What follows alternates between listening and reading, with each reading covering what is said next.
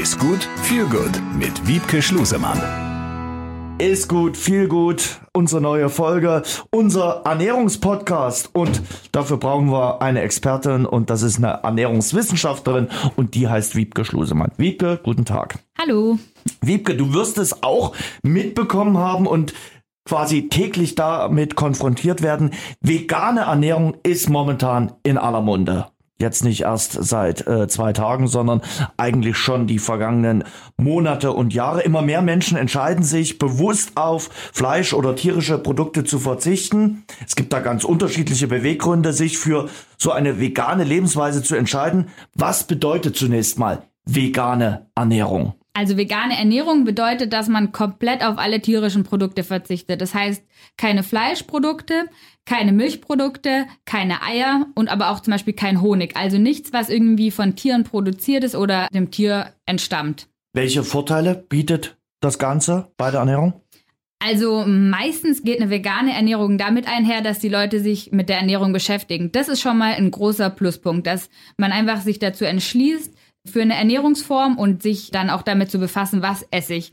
Und wenn man dann sich vegan ernährt, dadurch, dass einige Lebensmittelgruppen wegfallen, die vielleicht vorher auch einfach selbstverständlich für einen waren, kommt eine neue Lebensmittelgruppe vermehrt hinzu, und zwar die Ballaststoffe über Gemüse und Obst und Hülsenfrüchte. Und das ist der positive Aspekt. Das heißt, dass wir das Weglassen von Lebensmitteln durch den vermehrten Konsum von bekannten Lebensmitteln ergänzen oder ausgleichen. Dementsprechend ist es, wenn wir dadurch mehr pflanzlich essen, mehr unverarbeitet, mehr selber kochen und uns mehr damit beschäftigen, gesund. Aber es gibt sicherlich auch den einen oder anderen Nachteil. Genau. Es gibt einen Nachteil, vor allem, also der simpelste erstmal.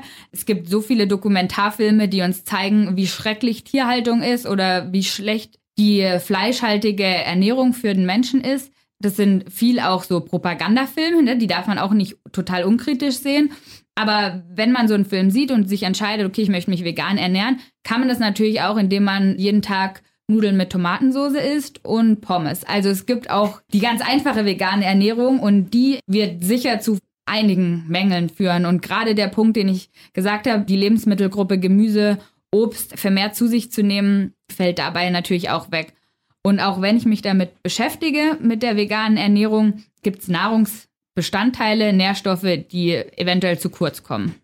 Erklär mir das mal. Also ich habe ja dann, wenn ich mich vegan ernähre, auch einen Mangel an äh, auch an äh, B12. Wie kann ich den andersweitig ersetzen? Vielleicht auch nochmal die kurze Erklärung, was B12 überhaupt ist.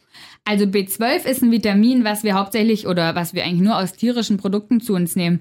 Deswegen haben wir da meist auch einen Mangel festgestellt bei Menschen, die sich vegan ernähren. Vielleicht nicht von Anfang an, weil Vitamin B12 auch ganz gut gespeichert wird im Körper.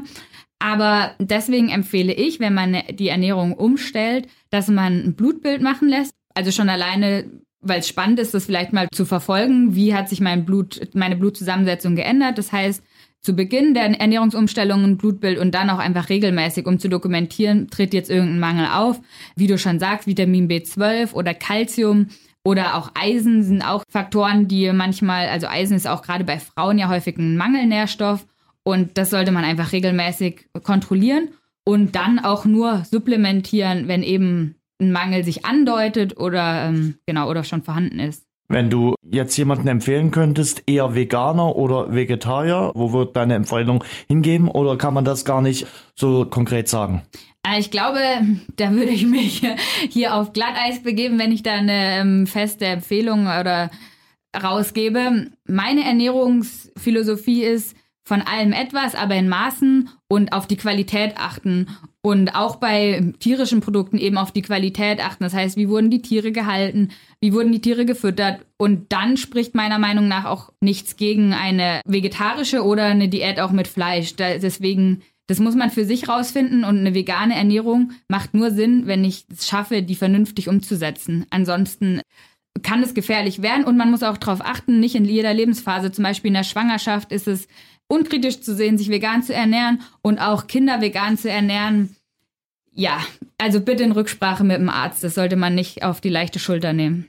Du berätst ja jetzt auch viele Sportler, viele Leistungssportler. Ich erkenne da auch in den letzten Jahren so einen Trend, dass viele Leistungssportler sagen, ich versuche meine Ernährung umzustellen, weniger äh, Fleisch. Was sind so die, die Tipps, die du denen da gibst, äh, zu sagen, okay, achtet mehr auf äh, ja, pflanzliche Stoffe? Genau, also am hilfreichsten ist eigentlich immer Rezepte an die Hand zu geben. Das heißt, Meistens ist einfach die Vorstellungskraft nicht da. Wie kann ich ein Gericht überhaupt zusammenstellen, wenn die Fleischkomponente wegfällt? Und da ist zum Glück auch das große Comeback der Hülsenfrüchte, die so in der klassischen deutschen Küche ja auch immer Bestandteil waren eigentlich. Zumindest die Linsen und Bohnen. Aber ähm, die Kichererbse auch jetzt, die nicht aus der klassischen deutschen Küche kommt, die kommt immer mehr wieder zurück. Und wenn man dann solche Lebensmittel in einfache und gut schmeckende Rezepte verpackt, dann kann man die, glaube ich, schon davon überzeugen, einfach auch mal drei Tage die Woche vielleicht vegetarisch oder sogar vegan zu schaffen. Also, auf die Ernährung achten und auch bei der veganen Ernährung gibt es einige Sachen, die man wirklich beachten sollte. Es gibt da Vor- und Nachteile. Wir haben versucht, heute ein paar davon aufzuzeigen. Wiebke, vielen Dank. Dankeschön. Besser essen, besser genießen, besser leben. Ist gut mit Wiebke Schlusemann.